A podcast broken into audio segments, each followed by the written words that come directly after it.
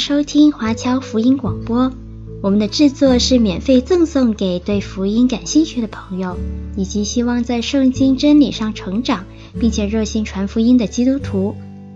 您可以透过电话和电邮向我们索取，或浏览我们的网站 cgbconline.org 来了解我们的最新资讯和制作。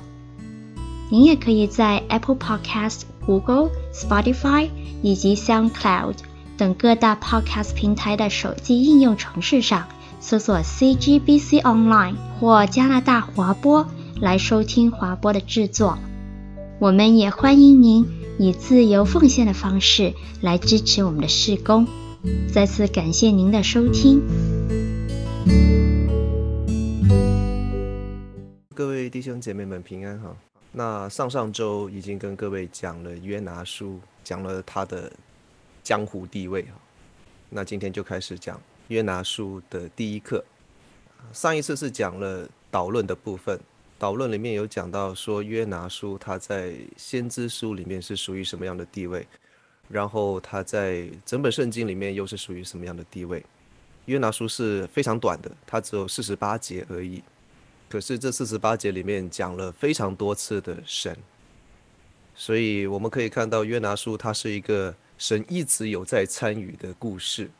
那比起一些，比方说像是以斯帖记或者像但以理书，那个感觉就不太一样。但以理书前面的一大部分你不知道他在讲谁，上帝在哪里看不到，只是偶尔出来串场一下。那以斯帖记更加是从头到尾你根本没有看到有上帝在这当中，只有在人的言辞当中有提到上帝。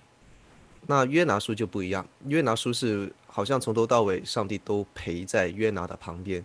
然后约拿做什么，他都有都有上帝的干涉在其中。那我们今天会讲的经文是约拿书第一章的一到三节，非常非常的短。那光是这三节经文，其实我们就有很多的资料需要在开始的时候跟各位做一个补充说明。这个也是我们在讲这一个主日学的时候。有时候我们会讲一些经文讲的比较细一点，那有一些可能就讲的比较粗略的带过。比方说，我们下一节课就会走的相对来讲比较快，会讲完第一章。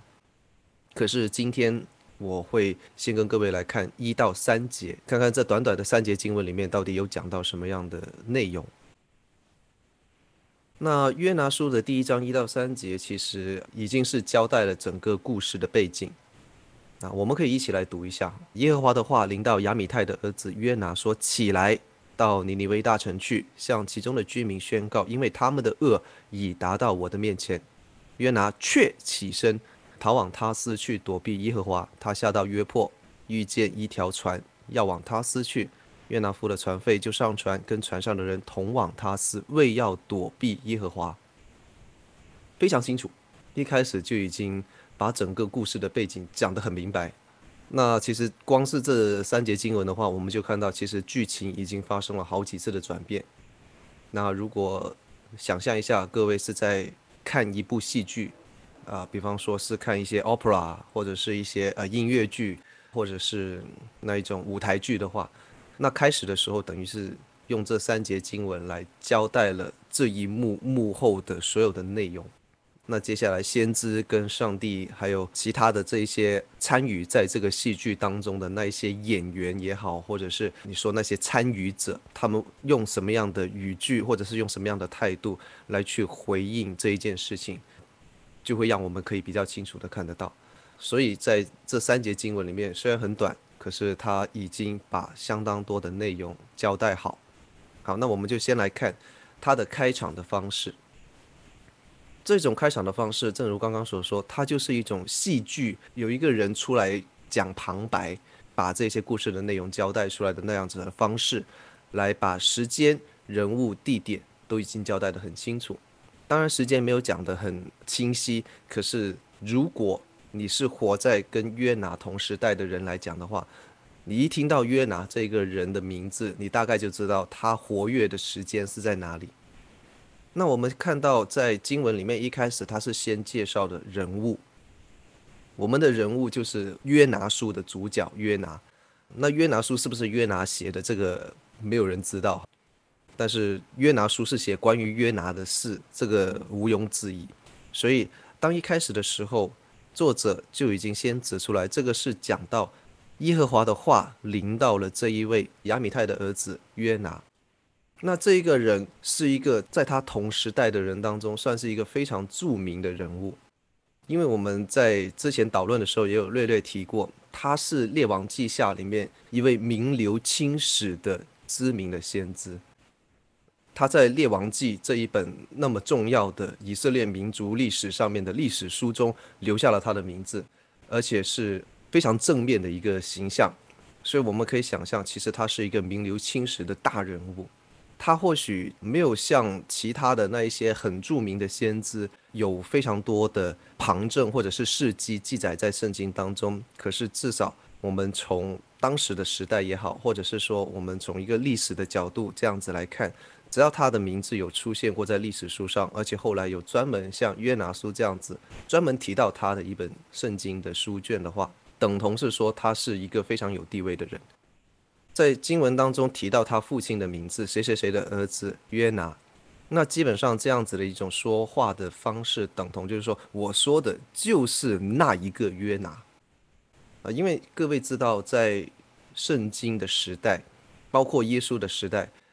犹太人是没有 last name 的，所以通常如果你要指定某一个特定人物，你说我所指的就是那一个人的时候，你要么就把他爸爸的名字写出来，要么你就。把他所在地写出来，像最明显的，我们在看耶稣的时候，在新约里面经常会提到叫做拿撒勒人耶稣 （Jesus of Nazareth），并不是说他的 last name 叫 Nazareth，而是他是拿撒勒那块地方的一位叫耶稣的人，就是确认是说我说的就是这一个人。那这个某程度上来讲，也是在向读者呈现一个观点，就是说这件事情非常有可能是真的。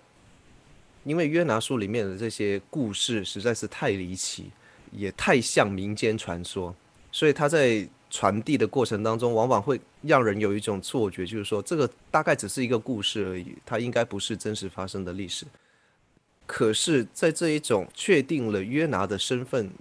然后再透过故事来描述这个人发生的事情，比较像是在做一个历史上的记载。所以我认为，约拿书虽然很多的学者觉得说这一本书应该是一个故事，或者是一个像是醒世恒言这样子的民间故事，可是我会觉得约拿书是一个历史记载的可能性还是蛮高的。好，那约拿他的活跃时间大概是在耶罗波安二世执政的时候，大概跟阿摩斯跟何西阿是同期。因为这两个其实也是南北国那个时候非常著名的会有写书的先知，那他的时间当然是在以利亚跟以利沙这两师徒之后。那在以利沙死了以后，其实北国有相当长的一段时间是没有很厉害的先知出现。那约拿基本上是沉寂在他们那个时代后面，所以他是作为北国的先知在北国服侍。当然，他的名气应该是比不上伊利亚跟伊丽莎，可是，在当时来讲，他还是有相当大的影响力。那具体这个故事发生在什么时候，我们没有办法确定。可是，应该是在公元前的七百八十六年到公元前的七百四十六年这一段时间之中，哈，那非常有可能是正在收复大马色跟哈马这个时候。那个时候，耶罗波安二世他大力的发展北国以色列的军事，还有推行所谓的政治改革。所以，虽然耶罗波安二世他不算是一个公义的君王，就是说他没有被耶和华称呼他为行耶和华眼中看为正的事，没有讲到这一点啊，因为他是北国的，北国没有一个王是好的，各位记得这一点就好了。可是呢，从人的角度来看，耶罗波安二世是一个蛮厉害的政治奇才。他不光在政治上是能够得到民心，然后他的战斗力也非常的强。在他在位的时候，其实北国的军事力量是蛮强的，那甚至是可以跟亚述争一日之长短。各位要知道，亚述帝国是一个非常庞大的帝国，以色列只是一个小小的地方。可是居然在一个这么小的领土跟这么少的人口当中，都可以跟亚述帝国来拼一下，所以可想而知，其实他蛮厉害的。那他也是成功收复了大马士革跟哈马。那我们看到这个故事发生的地点，非常有可能是在北国以色列的某一个地方。很多的解经书或者是地图，他们会把约拿书的故事的开始写在约帕。那其实约帕并不是最开始的地方，他当时应该可能在撒玛利亚或者在别的城市里面啊。那当他有机会听到上帝给他的呼召的时候，约拿就就转身逃掉了，逃向约帕。那去到约帕，约帕是一个港口，他跑到约帕那里看看有什么办法可以远离上帝给他的呼召。像我们刚刚读到的经文里面讲到，就是说他看到一艘船。要往他斯去，所以他就坐上船，然后就往他斯开走。在这边，我们就可以看到有一个非常明显的对比。还记得我之前说过，整本的约拿书当中至少有十七个以上不同的对比或者是反差。那这边我们就看到第一个反差或者说对比出现：上帝叫他去尼尼微大城，那是一个非常有目标、有意向的指引他前往某一个地方。不像亚伯拉罕，如果上帝是呼召约拿说，你要像亚伯拉罕那样子离开本族本家，你就走吧，反正你走到哪里我就带你到哪里。如果这样子的话，你还可以比较有理由说啊，上帝我我可不可以不要去？因为我真的很不平安啊，类似这样子。可是不是，上帝这次是指着一个地方说，你要去尼尼微。约拿当然他的反应就是老子不去，所以他就往另外一个方向逃。逃到约帕，然后再从约帕坐船往他斯逃去。我们要知道哦，他斯并不是一个非常明显的目的地。他斯具体现在在哪里啊？这个还是有待商榷。但是一般来讲，历史研究认为他是在西班牙那一块地方。那之所以约拿要往他斯逃去，因为那个是他们所认为的地基。保罗说他要把福音传到地基。对于保罗来讲，他能够走到欧洲大陆的最西边，就是西班牙那一块。对他来讲，那个已经是地极，他已经不能够再往西走，不能够走得再远了。约拿也是类似，我不要去上帝要我去的地方，他是非常明显的这样子的态度。所以他是漫无目的的，他类似是好像是逃难这样子去逃去他斯，并不是有目的的要去他斯。所以这里我们就可以看到他的行为跟他的意向。跟上帝给他要去做事工的那一个方向是完全不一样的。那我们接下来就可以看到地图的部分。各位，你看到哈，对于约拿来讲，他要去到尼尼微哈，他应该当时还不是在约帕，他应该是在撒玛利亚山上，大概是约帕以东一点的地方。所以本来他的地址啊，他所在的那个地方应该是离尼尼微要更加近。可是他不要，他就要逃到约帕，就是他已经先离开，往一个跟尼尼微相反的方向走了一段，到了约帕之后，就随便找一个船，搭上船就往他斯去。所以这个等于就是说，当上帝要他做一个短途的跨国宣教的时候，这位先知说：“我不要。”他是逃到一个远在天边的他斯，就是。各位看到地图上写到的西班牙这样子的地方，你看到这一个路程的对比哦，所以我们就可以很明显的知道，他并不是因为觉得去尼尼微困难，所以他才不去，而是他打心里就是不想去。这里才五百五十英里的地方啊，虽然也是蛮远的了，就是按照当时的人来讲的话，他们要走路过去，就算是坐牛车或者是坐骆驼也好。还是要花比较长的时间，当然很苦。可是你比起坐船走两千五百英里，各位可以想象一下哪一个比较轻松？那而且当时如果要去他斯的话，是坐船，坐船在那个时代是很有风险的。当然，他不是一次过就从约珀一直一条船就坐到他斯去，他肯定要再停在，比方说呃，像是意大利啊，或者是像更近一点在塞浦路斯啊这些地方，他要停一下。然后长途跋涉坐两千五百英里的船，然后去到塔斯。这两千五百英里还是直线距离，你想要在在那个水域里面绕来绕去的话，你还不知道绕到多久。所以从这个地图，或者是从他走的那个路程，我们就大概可以猜得到，其实约拿根本就不是因为困难的原因而不想去，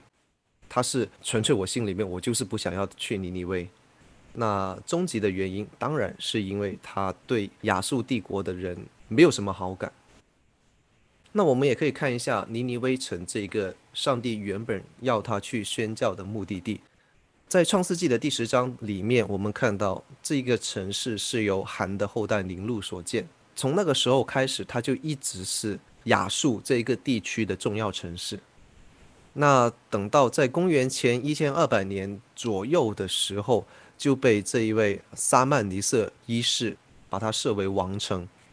那个时代的王城不一定是首都啊，就是他君王可以住在这一个地方，可是。这个地方不一定是成为整个国家的首都。后来是一直到公元前七百零一年的时候，才被我们一位在圣经里面也出现过的人物，叫做西拿基利，把这个尼尼微城是定为首都。在那个时候，其实以色列已经没有了，所以我们就可以看到，他是到那个时候，这一个城市才真正成为既是王城又是首都这样子的一个存在。那无论他的地位如何。我们在看到约拿书里面很多次称呼它做大城，然后在后面我们也会看到它有三日的路程，就是说你要绕着这个城市走的话，你要走三天才走得完。它应该是属于当时我们所认知的所谓的超大城市，就有点像现在的多伦多一样，就是它的范畴连它周边的地区非常的大。当代有另外类似这样子的城市，一个就是巴比伦，巴比伦王城。或者是后来呃波斯帝国的苏三城，那种都是属于超大城市，可是耶路撒冷不算，就是它还没有到尼尼微这种这么大的超大城市的级别。这种城市里面来讲的话，各位也可以想象，它是一个非常繁荣、引人注目的一个地点。其实上帝要约拿去尼尼微城去宣教。至少，呃，一些生活层面来讲的话，假设我们想象它是一个现代的宣教士的话，至少他不会像是需要去那种穷乡僻壤那些地方去做很苦的工作。至少他是活在城市里面，还不会面临到很窘迫的样子。其实这个安排，如果我们忽略掉一切的那种民族情感来讲的话，其实对约拿还算是蛮优待的。那另外一些历史跟政治的背景，也包括像我们之前略略有提到的，就是在公元前的七百七十二年到七百四十五年的时候，其实当时的亚述帝国，他的君王不是拥有最高的权力的。当然名义上他还是说，啊、呃，君王是全国的统领，可是实权，比方说各地的民生、政治跟军事，基本上是由当时的三大省长来一起掌握。所以，他等于是地方的诸侯，拥有比君王更高的权力，啊，有点像我们的三国时代，啊，魏、蜀、吴三个地方的君主，他们对当地有直接的管辖权。那当时的汉朝的皇帝，其实对三国的人民也好，或者是军事也好，他基本上没有什么话语权，都是要听这一些诸侯的。那亚述帝国其实也类似这样子的状况。那这一次，上帝要约拿去宣告，因为他们的恶达到神的面前。那至于是什么样的恶，其实经文里面没有明确的说出啊。我们可以合理的猜测，一个是道德层面的，呃，但是坦白讲，我觉得这个可能性比较不高，因为如果是外邦人的话，其实严格来讲，上帝也不太会要求外邦人。遵守像以色列人或者是犹大人这样子的那么高的道德标准，那他们如果有拜偶像、有淫乱、有各种各样的东西，有可能了。这个当然是啊其中的一个可能性。可是是不是因为这样子就招致了他们要被上帝毁灭？我倒觉得不一定。更大的可能性是，应该当时他跟北国有开战，亚述跟北国开战的时候，他们有杀北国的人。杀了神的子民，所以在像是耶罗波安二世他在夺还哈马还有大马色的时候，就是在这些战争当中，可能有一些军队或者是民众受到一些比较残忍的对待，可能滥杀无辜啦，或者是把他们的尸体来玩弄了之类的。而且他们是非常喜欢拿那一些战斧来去做一些像是祭拜偶像的时候的那一些动作。当然，祭拜偶像的动作就包括在他们的神面前砍头啦，或者是做对这个尸体做很多不敬的动作。啊，可能是这个原因，所以导致耶和华说他们的恶已经达到我的面前，所以我现在要你去宣告这一个非常糟糕的信息，告诉他们，他们一定要悔改，不悔改的话就把他们灭掉。那尼尼微城后来在拿红书当中也再次被提到，那这个离现在约拿的时间已经是蛮长时间之后的事情，在拿红书的时候就已经不太像现在。约拿书里面的状况，约拿书，当约拿去宣告这个信息的时候，尼尼微城的人还是有机会可以悔改，而后来确实因为他们悔改就逃过一劫，可是到了拿红书的时候就没有了，拿红书里面直接预言毁灭，那后来就真的被毁灭了，已经不再有一个可以让他们悔改然后得救的机会。那所以，其实从这样的对比来讲的话，我们也可以看到，其实上帝的慈爱跟他的公义当然是共存的。当上帝要彰显他的公义的时候，他会给这一些冒犯到神的尊严的这些人有一个悔改的机会，就像是在约拿书里面这样子。可是当他们一而再、再而三的继续犯错，然后死不悔改之后，到了一定程度之后，就不再有可以悔改的机会。所以该毁灭的时候就让它毁灭，这个是后来在拿红书里面提到的内容。好，那我们也稍微看一下亚述帝国，它在呃公元前的八百五十年到六百二十六年这一段时间，它的版图。那各位可以看到，以色列其实就稍微在这一个地方，犹大大概是在这里，就是耶路撒冷一直到后面加萨这一块，那以色列就是北面这里。以色列北边就是推罗跟西顿，那当时在耶罗波安二世的时候，他是一直把这里大马色，然后到上面的哈马都已经收复掉。那当然这里的图显示的哈马好像比现实的地方要稍微北边一点，不过无所谓，我们大概知道它在哪里就好。那亚述帝国就是上面那一个，尼尼微城在这里。那各位如果这样子看的话，你就知道其实，在约拿那个时代，耶罗波安二世他的政治能力还蛮强的，他可以把这一些地方都已经收归他自己所有。啊，那我们现在看完了这一些的背景资料之后，我们就可以想象一下，那你觉得约拿他逃避神呼召的原因到底是什么？如果我们在座有接触过一些。宣教士的话，你会知道他们在异文化宣教当中有遇到很多很多不同的障碍，最常见的就是语言。约拿其实他跟尼尼微城的人没有太大的语言上的障碍，因为在那个时候，其实亚述帝国他们讲的是亚兰文，那约拿肯定也会讲亚兰文。约拿他平常沟通的时候应该用的是希伯来语。其实，在那个时候，亚述帝国就是那一块地方的人也听得懂希伯来语，啊，所以在语言上至少来讲的话，不算是一个最大的障碍。可是，如果我们像现代的宣教士，如果要去到一个新的地方，比方说啊、去到日本去宣教的话，你至少日文得好吧？或者是说，如果你要到秘鲁。如果你不是向当地的华人宣教的话，你要向当地的这些本地人来去做福音工作的时候，你至少会讲西班牙语吧？那语言就可以是我们现在很多异文化宣教士的一个障碍。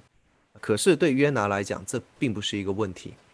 那地界当然是一个问题，就是你要花很多的时间去跑到一个你不熟的地方。如果我们想象约拿他是一个游走在各地不同的地方去做福音工作的人来讲的话，这个对他来讲应该也不是太大的问题。那还有一个就是心理上的问题，就是我们呃会不会不适应新的环境啊，或者是对于当地的那种文化感觉好像很难接受啊之类的，这个是现代的宣教士常常会遇见的。那约拿这个会不会对他造成影响？有可能。可是归根到底，我们还是看到一个更清楚的点，就是最阻碍他不要去尼尼微宣教的，就是因为他的那一种民族情操，还有他那种犹太的排外主义，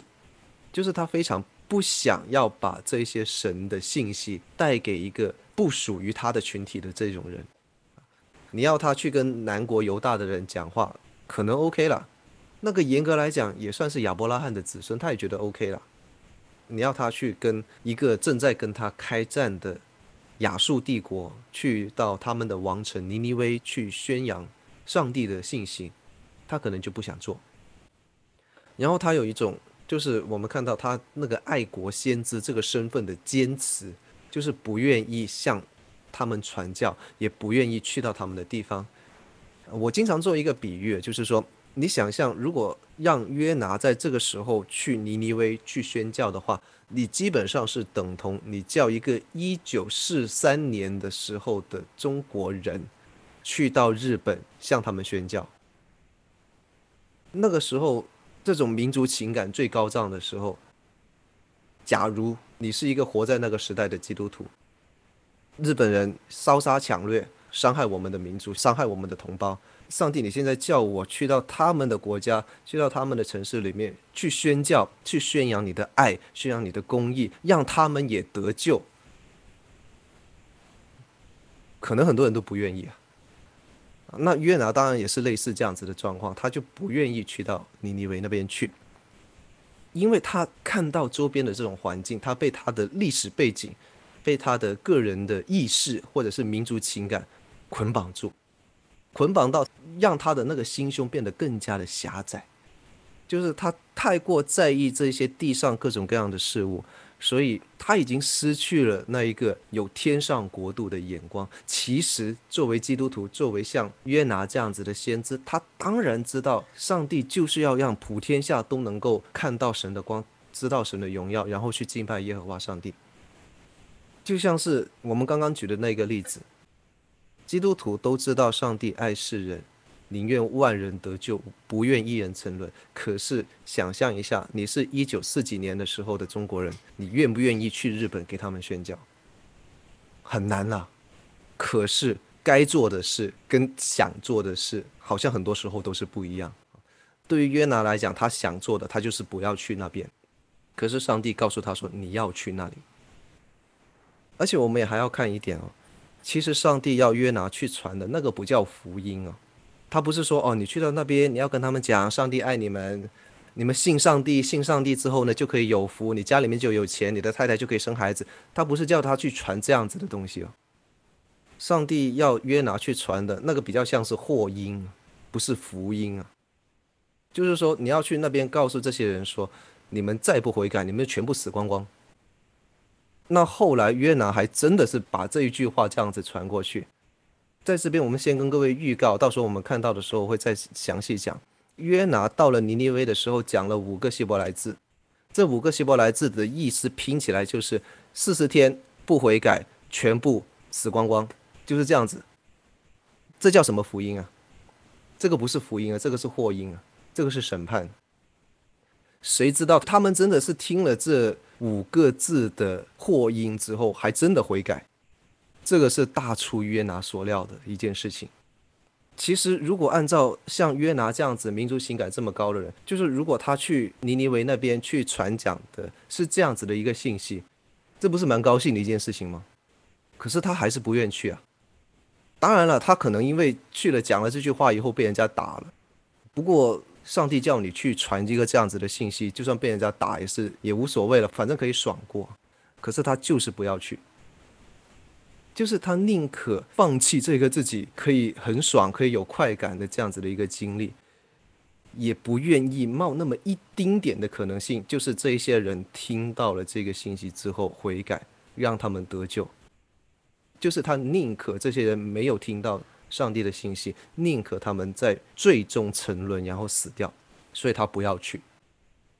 就是这三节经文，我我们就可以看到这个故事的背景，还有约拿先知他逃离上帝呼召的非常重要的一些背后的原因。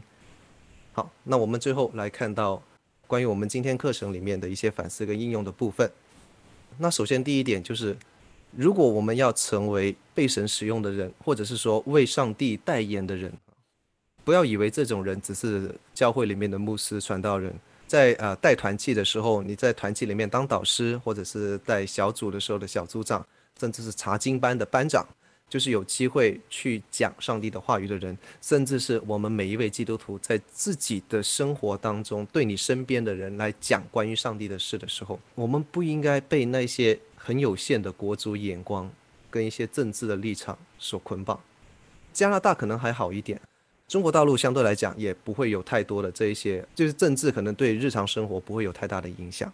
可是如果是在一些，比方说像美国、像台湾、泰国这样子的那种政治情绪非常高涨的地方，就基督徒就很容易被他们自己的政治立场捆绑住，然后不太愿意跟那个政治敌对阵营的人去传讲福音，或者是愿意放下偏见、互相原谅来呃和好。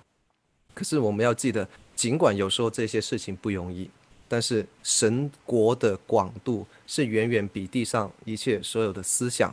还有所有的主义都要更大。无论你是所谓的马克思主义、存在主义、虚无主义等等，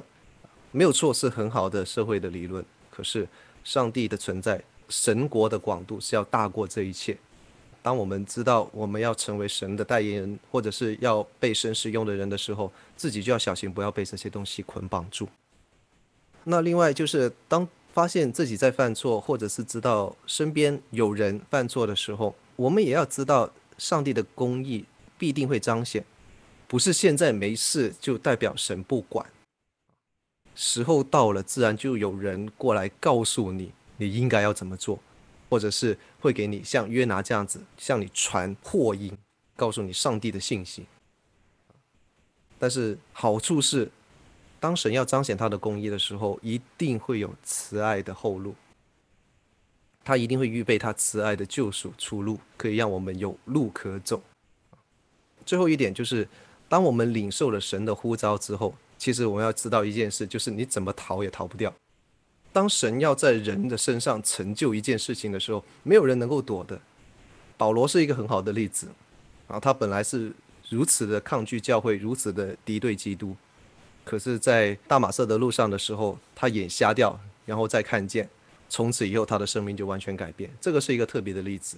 所以，上帝特别呼召某一些人要去做某一些事情的时候，其实是逃不掉的。那这个也让我们退一万步来讲哈，如果是有一些弟兄姐妹是刚刚信主的，然后有很高的热情，像我以前在带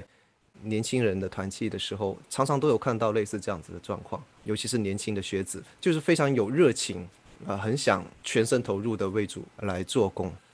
这个时候就有一个问题，就是说你要确定真的是上帝呼召你去做这件事情，不然的话，你就是自己给自己找麻烦。所以有时候。也会跟一些年轻的朋友会这样子讲，说如果你不确定你自己的护照是不是真的，你试着逃一下试试看。